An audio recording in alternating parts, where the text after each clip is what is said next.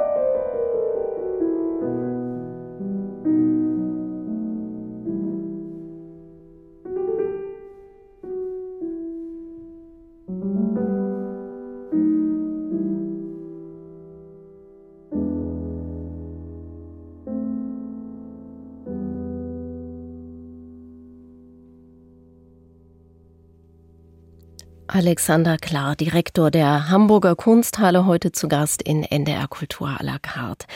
Herr Klar, Sie sind seit August 2019 Direktor der Kunsthalle. Als Sie nach Hamburg kamen, ging es gleich los. Es ging gleich los mit dem Feiern. Die Kunsthalle hatte 150-jähriges Bestehen. Dann 2022 wurden 25 Jahre Galerie der Gegenwart gefeiert.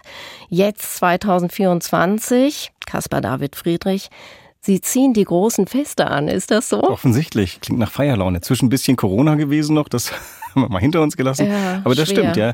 Äh, also mhm. Caspar David Friedrich war tatsächlich auch schon Thema, als ich ankam. Insofern, das hat damals schon seinen Schatten vorausgeworfen. Ja, Sie haben eben die drei Häuser schon angedeutet. Berlin, Dresden, mit den Städten und mit den Häusern haben Sie sich zusammengetan haben Sie so nett gesagt bei der Eröffnung. Winter in Hamburg und Frühling in Berlin, Herbst in Dresden.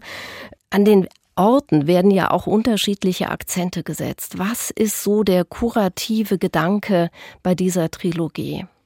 Also der erste Gedanke war, wir wollen nicht drei gleiche Ausstellungen machen, die wir relativ nah beieinander sonst zeigen würden. Das war am Anfang mal im Schwange gewesen. Das hat sich recht schnell, haben wir diskutiert und gesagt, das will kein Besucher, keine Besucherin. Dann war klar, wir wollen drei gleichrangige Kapitel aufschlagen und, das war uns allen dreien wichtig, wir möchten den Stand der Wissenschaft auch repräsentieren. Das vergisst man immer ganz gerne bei so großen, bei Blockbustern, dass dahinter immer noch ein wissenschaftlicher Anspruch stellt. Also was ist Caspar David Friedrich? Was wissen wir über ihn heute? Was ist relevant? Und daraus haben sich sehr schnell diese drei Themen geformt. Wir betrachten Caspar David Friedrich aus dem Blickwinkel der Gegenwart und fragen uns, wie hat seine Bild, seine Kompositionsstrategie auf heute gewirkt? Warum schätzen wir den so? Was finden wir so faszinierend und was finden Künstlerinnen der Gegenwart faszinierend? Deswegen ist die Ausstellung zweigeteilt. Eine komplette Caspar David Friedrich Ausstellung, eine komplette Gegenwartskunstausstellung im Spiegel. Berlin ist der Ort, an dem er zuerst gesammelt wurde. Also das äh, preußische Königshaus, der damalige preußische Kronprinz, hat äh, unter anderem den Mönch am Meer erworben. Eine sammlerisch schon, wie soll man sagen, Avantgarde-Tat, denkt man gar nicht. Und in Berlin wurde er gefunden, 1906 in der großen sogenannten Jahrhundertausstellung. Daran war auch der Hamburger Direktor Lichtwag beteiligt und eine Gruppe von Direktoren und Kunsthistorikern, die das 19. Jahrhundert betrachten wollten. Die hätten das schon eigentlich 1900 machen wollen. Das hat aber aus verschiedenen Widerstanden, unter anderem bayerischen Widerständen, wie ich im Nachhinein gelernt habe, die das alles nicht so toll fanden, hat das 1906 geklappt. Aber dann kam der Durchbruch für Friedrich, weil der hatte da seinen großen ersten Auftritt und wurde sofort erkannt als eine Stimme, die man 60 Jahre übersehen hatte.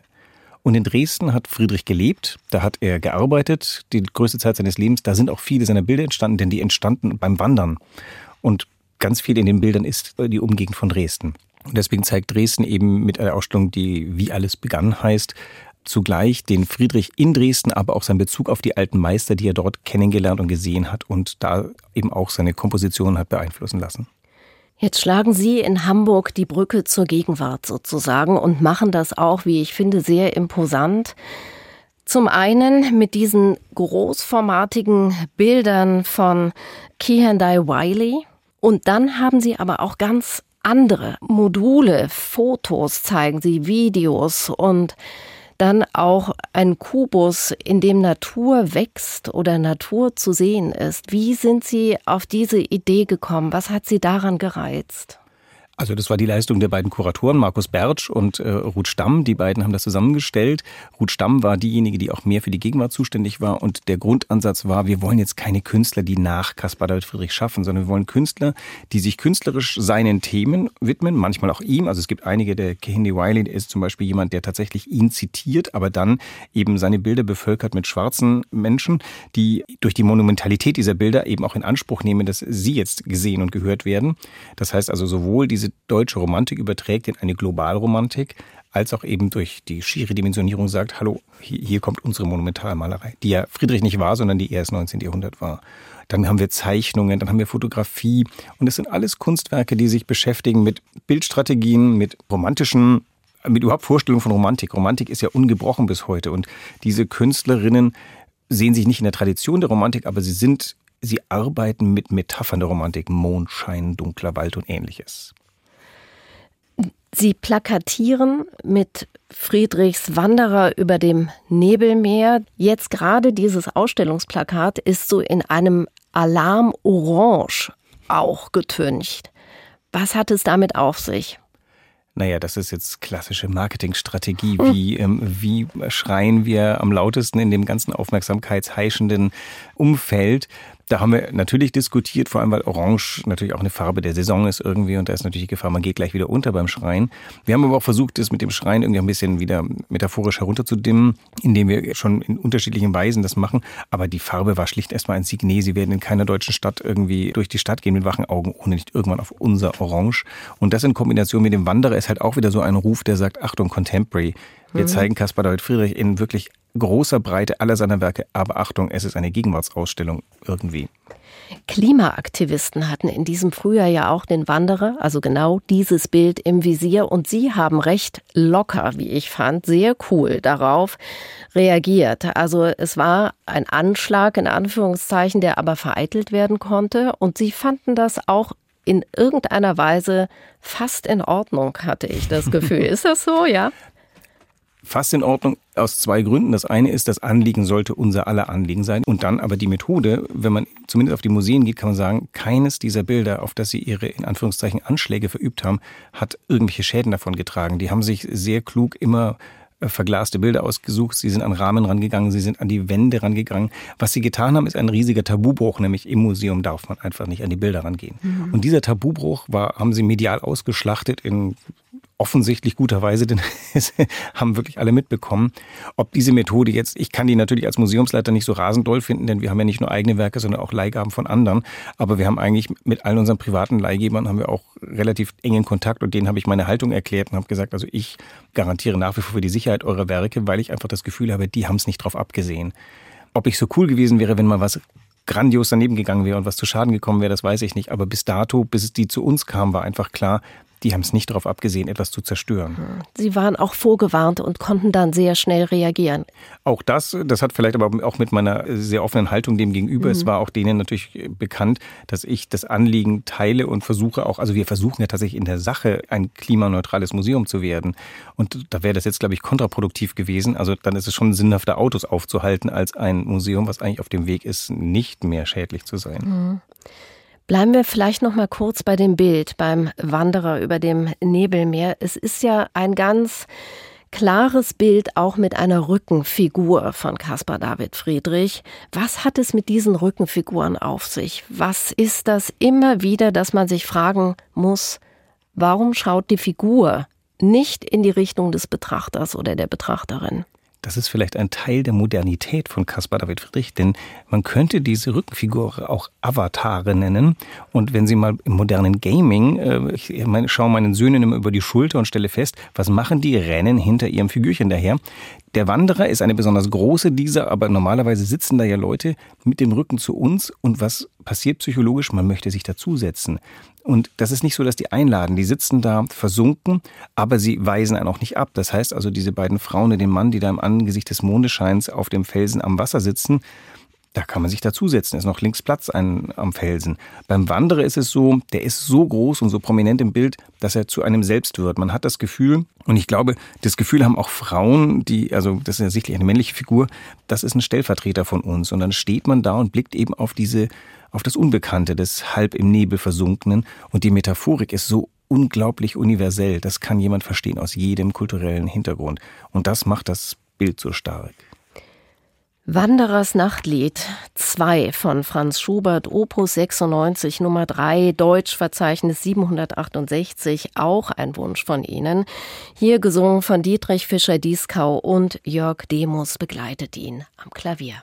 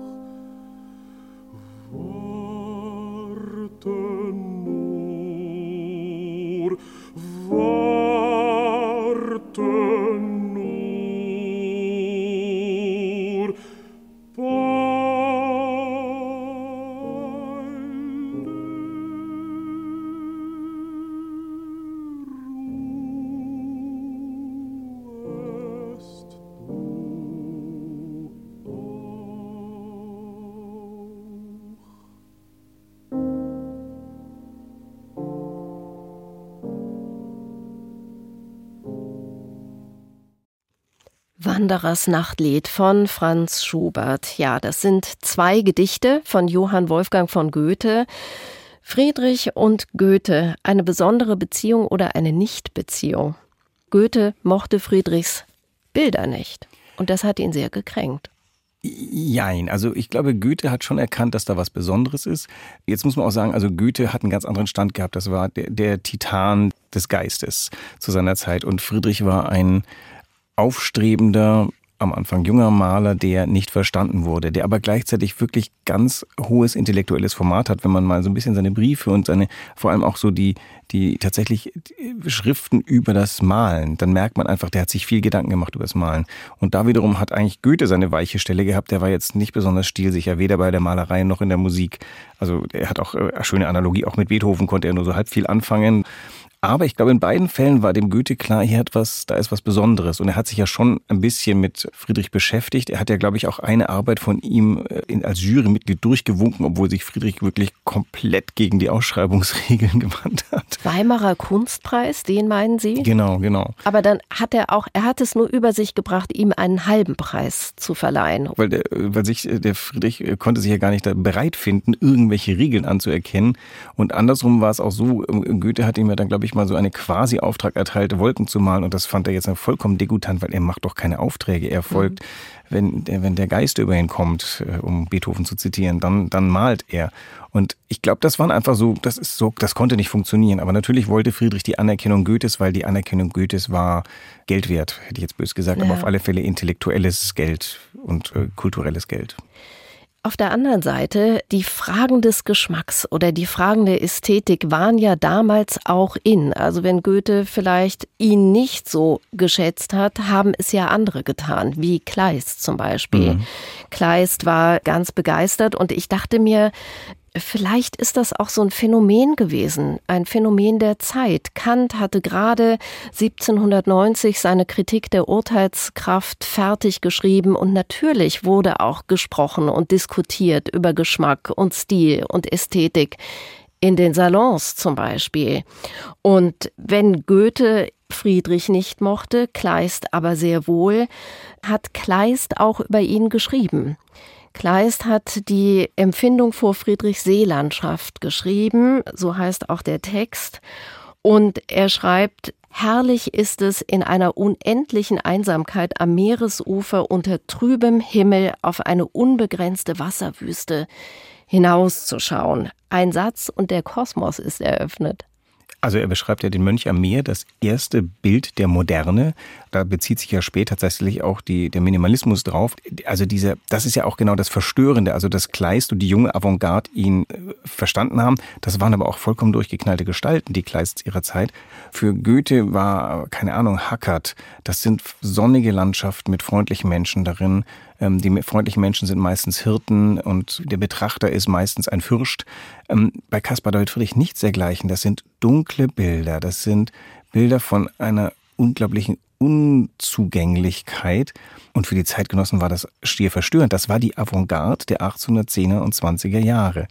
Und die junge literarische, die Bohème, hätte ich fast gesagt, also die, die Avantgarde, die hat das sofort erkannt. Diese Analogie mit dem, äh, ist ja auch von Kleist, äh, dass man dass sich das anfühle, als ob einem die Augenlider abgeschnitten seien.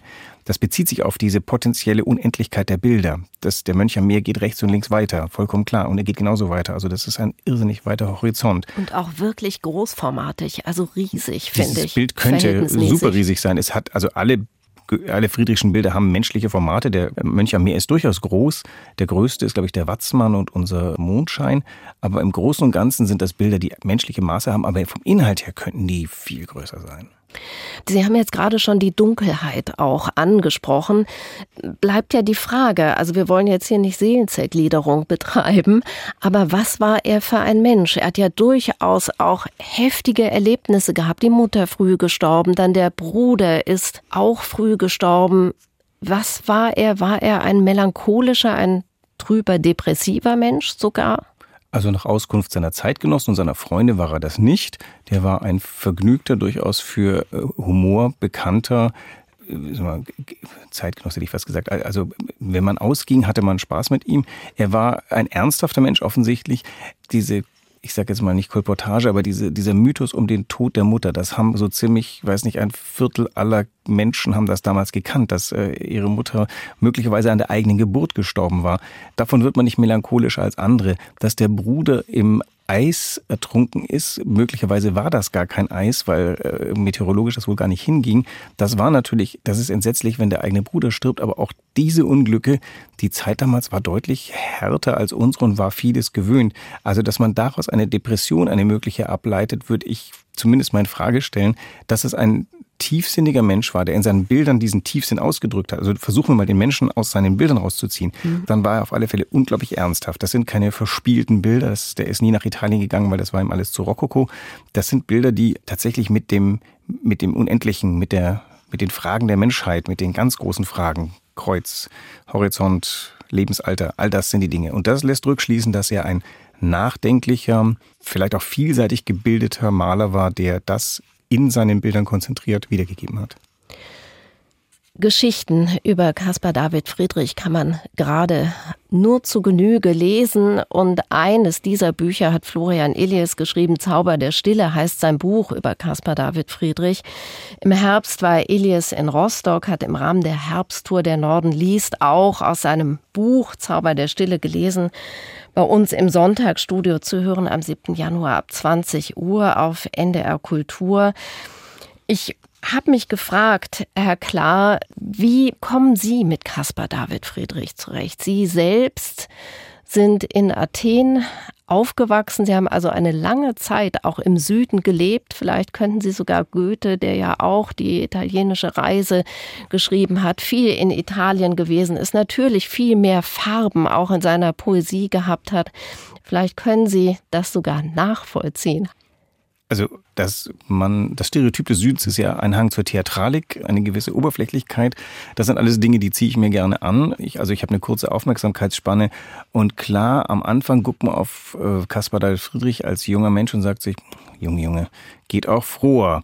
Auf der anderen Seite, erstens wird man älter und auch als Jugendlicher hat man so eine Romantik ist eine allgemeine Sache. Romantik ist etwas, wenn man mit 14, 15 das erste Mal verknallt ist, dann auf einmal kommen ganz andere Dinge und dann wird es immer tiefsinniger. Und ich glaube, in dem Moment hat bei mir auch Caspar David Friedrich gegriffen. Die Bilder waren ja schon immer überall bei uns zu Hause waren Bücher von Caspar David Friedrich rumgestanden. Die Bilder waren da, die waren im Kopf da. Und der ist wie so ein Begleiter meines Lebens. Und insofern muss ich sagen, ich bin so an diese Bilder nicht gewöhnt, aber ich kenne sie so lange, dass ich jetzt ganz erstaunt bin, wie wundervoll neu ich sie nochmal angucken kann. Und ich glaube, das Erlebnis suchen gerade viele, weil die kennen alle die Bilder. Aber jetzt zu gehen und A, das Original zu sehen und zweitens dieses Original genau zu sehen. Wie viele Menschen stehen da sehr versunken, trotz dieses Trubels um sie herum und schauen ganz genau hin. Und ich glaube, das ist der Moment, wo man tatsächlich Zwiesprache hält mit so einem Künstler. Und die ist immer individuell. Da, da redet Caspar David Friedrich mit mir und ich mit ihm über 200 Jahre Leben hinweg.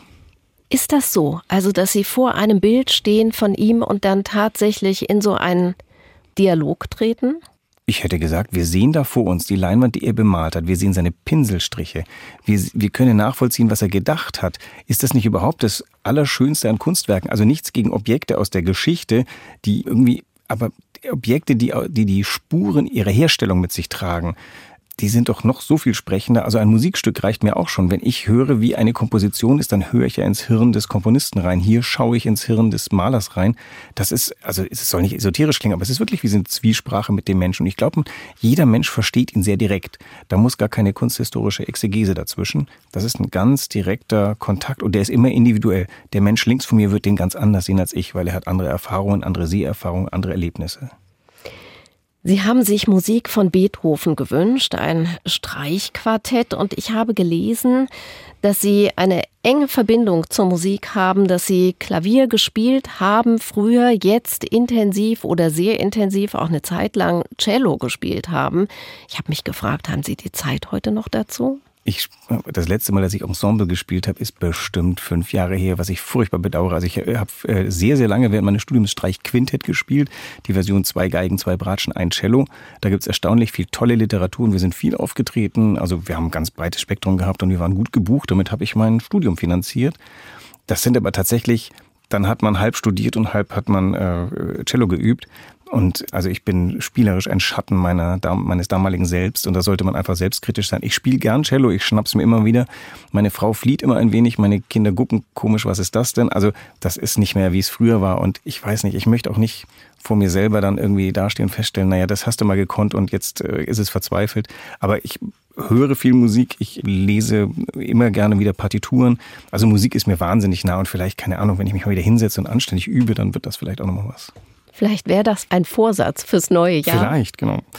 Mal wieder Ensemble spielen.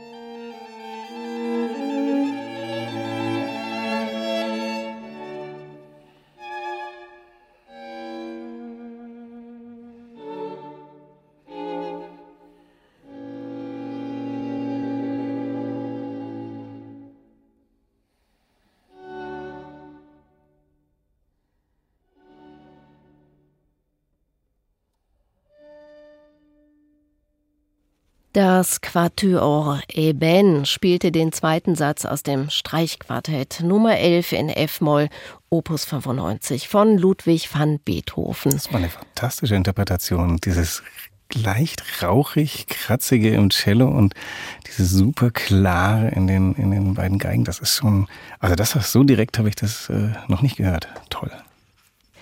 Ich finde, wir haben ja gerade auch so ein bisschen gesprochen, während die Musik lief. Es zieht so richtig, wenn man sich jetzt ein Bild von Caspar David Friedrich vorstellt, zieht das in die Kunst hinein.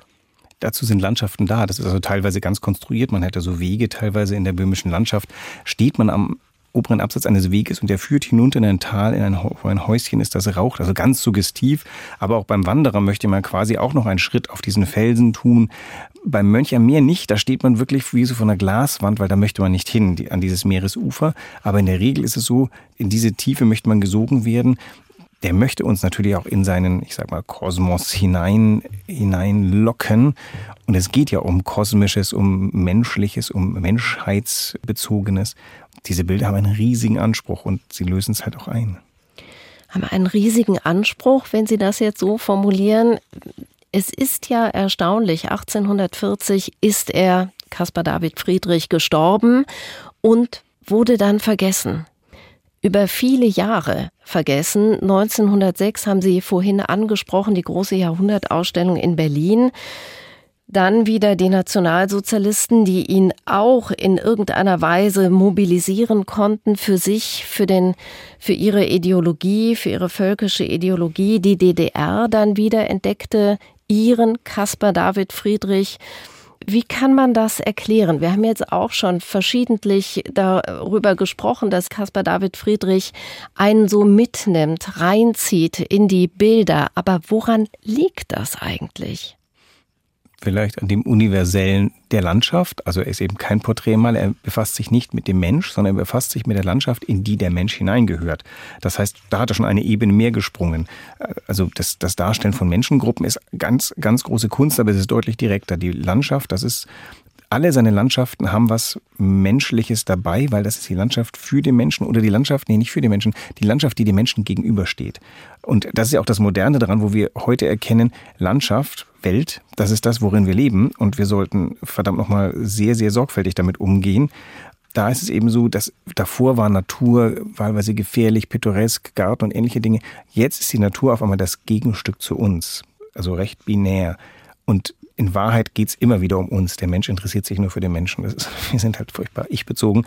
Also wir, wir verhandeln aber, oder er verhandelt in der Natur etwas von uns selber, was uns zum Nachdenken anregen sollte. Und da kann man vieles reinpacken. Die Nationalsozialisten packen da deutschen Wald rein, weil der deutsche Wald deutscher Wald ist. Ähm, wir packen da rein Naturgefährdung, ist auch eine wie sagt man heute, Appropriation. Wir haben ihn uns geschnappt. Das ist alles nicht völlig falsch, weil er hat den deutschen Wald gemalt. Er war auch ein furchtbarer Franzosenhasser. Aber klar, zu dem Zeitpunkt fiel eine riesige französische Armee bei, äh, in Sachsen ein. Und das war der Feind. Da war man halt einfach, wie man war. Der, ich glaube, er hat den Wald auch nicht so als deutsch gemalt. Also bei den Nationalsozialisten kann man einfach feststellen, das ist die krudeste Form der Aneignung gewesen. Ähm, das ist auch so, dass es ihm, dass es denen niemand geglaubt hat, sonst hätte sich Caspar David Friedrich nicht so schnell wieder von dieser Inbesitznahme nach 45 erholt. Der steht einfach drüber. Die Frage, ob jetzt unsere Deutung der Natur oder auch dieser gefährdeten Natur, man sieht's ja im Eismeer eher andersrum, die Natur gefährdet dann noch den Menschen. Aber es geht wieder um dasselbe. Wir sollten mit der Natur nicht spaßen. Denn die Natur in dem Fall schlägt sie zurück. Bös gesagt, beim Klimawandel schlägt sie auch zurück, auch äh, unglücklich für uns. Also insofern, glaube ich, sind wir näher dran an dem, was Friedrich gemeint hat mit dieser, mit dieser Deutung. Aber sie ist auch nicht alles, was er gemeint hat. Bei ihm kommt noch Christentum oder bei ihm kommt Glauben dazu. Ich dachte noch, die DDR darüber haben wir auch gesprochen, hatte zum 200. Geburtstag 1974 vor 50 Jahren das große Jubiläum gefeiert. Hamburg und Dresden haben dazu große Ausstellungen gemacht. Sie haben Bilder getauscht und gewechselt. Also die innerdeutsche Grenze sozusagen konnte überwunden werden. Weil sich wahrscheinlich beide ideologischen Blöcke, sage ich jetzt mal böse oder wertfrei, ähm, darauf einigen konnten. Also es fällt Wahrscheinlich hätten sich auch auf Canaletto einigen können, aber da war nun mal kein Deutscher. Also der urdeutsche Malerei, in, äh, Maler in aller wir, Neutralität, den sich die Nazis noch geschnappt hat, auf den konnten sich dann doch die DDR und die BRD einigen, obwohl diese Geschichte da ist. Das ist schon mal eine Geschichte, die viel sagt über, über die Universalität seiner Bilder. Ähm, ich weiß gar nicht, haben die damals Wagner-Festspiele irgendwann mal gemacht? Darauf hätte man sich vielleicht nicht so ganz einigen können, wie wohl Wagner immer in der DDR auch gespielt wurde. Also der Friedrich ist da eher so eine Art Metapher, Symbol oder, oder Symbolkraft so, dass man, dass man ihn beidseitig nutzen kann. Und das war tatsächlich, glaube ich, eine ganz schöne Sache, dass man sich da ausgetauscht hat und vielleicht schon ein kleines Steinchen im Weg auf äh, bis 1989.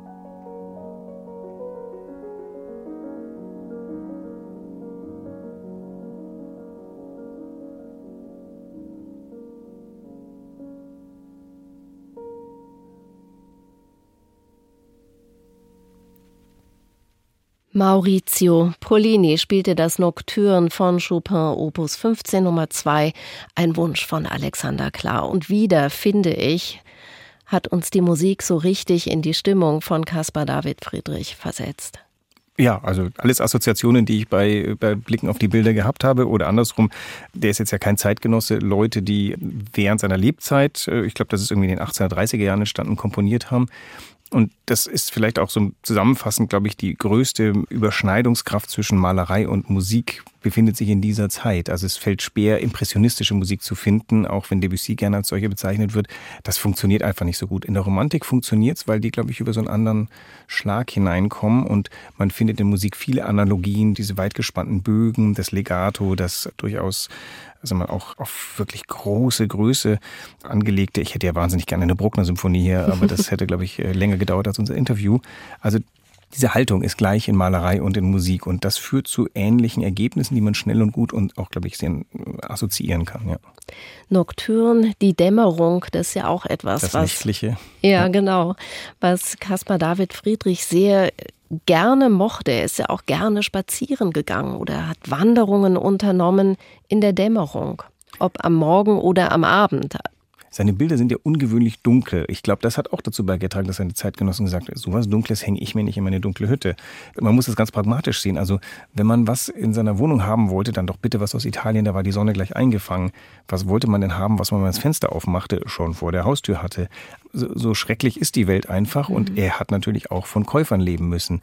Die, die ihn gekauft haben, wie etwa der preußische Kronprinz, das waren Leute, die äh, sehr sensibel bis hin zu, keine Ahnung, wie nah der an äh, psychotisch gebaut war, aber der war ein sehr anfälliger Mensch, hat aber eben sehr hellsichtig sofort die Essenz dieses Bildes äh, gesehen. Kleist, alle, alles Leute, die nicht in drei Anführungszeichen normal waren, sind auf Caspar David Friedrich zu seinen Lebzeiten angesprungen.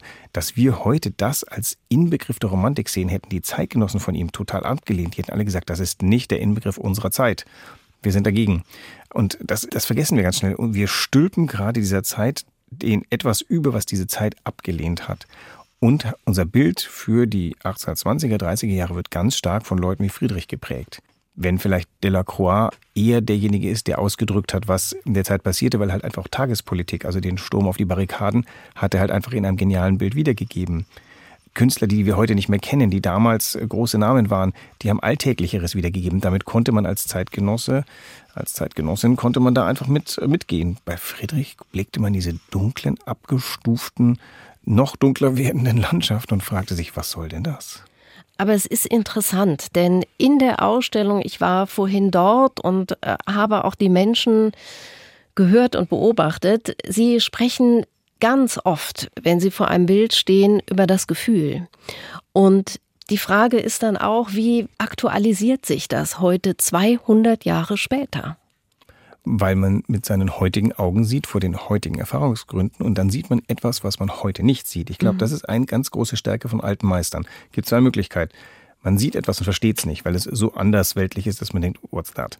Oder man sieht etwas und denkt sich, wow, über 300 Jahre hinweg dasselbe. Also wenn Velasquez anguckt, denkt man, das ist ja irre, diese Figuren, das könnten wir sein, bloß in Kostümen. Bei Friedrich guckt man auf diese geschichteten Landschaften und denkt, wie funktioniert dieses Bild? Warum, warum fasziniert mich das? Und ich glaube, das sehen auch Leute, die nicht irgendwie Kunsthistoriker sind, sofort als, Moment mal, was ist das? Und dann beschäftigt man sich damit. Eine letzte Musik, auch passend wieder zur Stimmung von Caspar David Friedrich, Franz Liszt. Nuage gris, graue Wolken mit Christian Zimmermann am Klavier.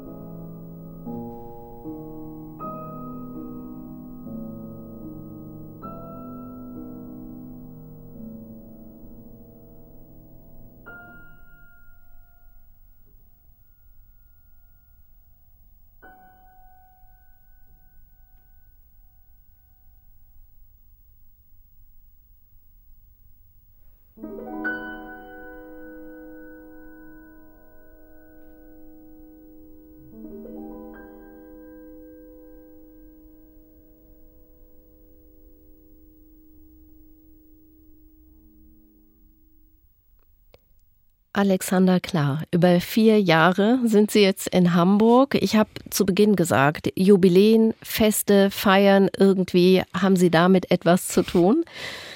Jetzt haben Sie die Blockbuster-Ausstellung. Die Kunsthalle steht so richtig im Rampenlicht. Da sollte sie stehen. Nein, es ist, ähm, das ist schön natürlich, dass man ein, ein, einem Haus wie diesem vorstehen darf, zu einem Zeitpunkt, wo es richtig interessant wird. Und also an, uninteressant waren die letzten vier Jahre nun wirklich nicht. Und tatsächlich ist die Kunsthalle natürlich etwas, was viel überzeitlicher ist. Und ich denke, da sind so die schönen Dinge, die, an denen freut man sich, die ähm, weniger vergnüglichen, ähm, die, die gehören halt auch dazu. Wir wissen ja zum Beispiel gar nicht mehr, wie schrecklich es gewesen ist im Ersten und Zweiten Weltkrieg. Auch da existierte die Kunsthalle. Da gab es keine Besucher, die sagten, Sachen waren ausgelagert. Das haben wir alles schon nicht mehr in Erinnerung. Ne? Wir erinnern uns nur der Hochzeiten. Ich glaube, das sollte man wissen, wenn man an einem historischen Institut tätig ist, dass es da alles gibt. Und das verleiht dann wieder um eine gewisse Gelassenheit, die sagt, okay, das administriere ich jetzt zu meinen Leb- und Arbeitszeiten so gut, als ich denn kann und reiche das weiter an die nächste Generation. Und das ist die tatsächlich aufregende Sache. In welcher Weise reicht man das weiter? Was trägt man dazu bei? Also mein größtes Interesse ist natürlich die Sammlung erweitern. Schöne Ausstellungen sind fantastisch. Die, ähm, aber es geht ja darum, dass ich die Caspar David Friedrichs für in 50 oder 150 Jahren hier sammle. Das sind die leisen Entscheidungen, die niemand mitbekommt. Welche Werke kaufen wir an? Wie viel davon? Wer von uns findet welche Künstler? Das sind die aufregenden Sachen und die kriegt gar niemand mit. Alexander Klar, das war eine schöne Stunde über Kunst, über Caspar David Friedrich. Vielen Dank dafür. Likewise, hat viel Spaß gemacht.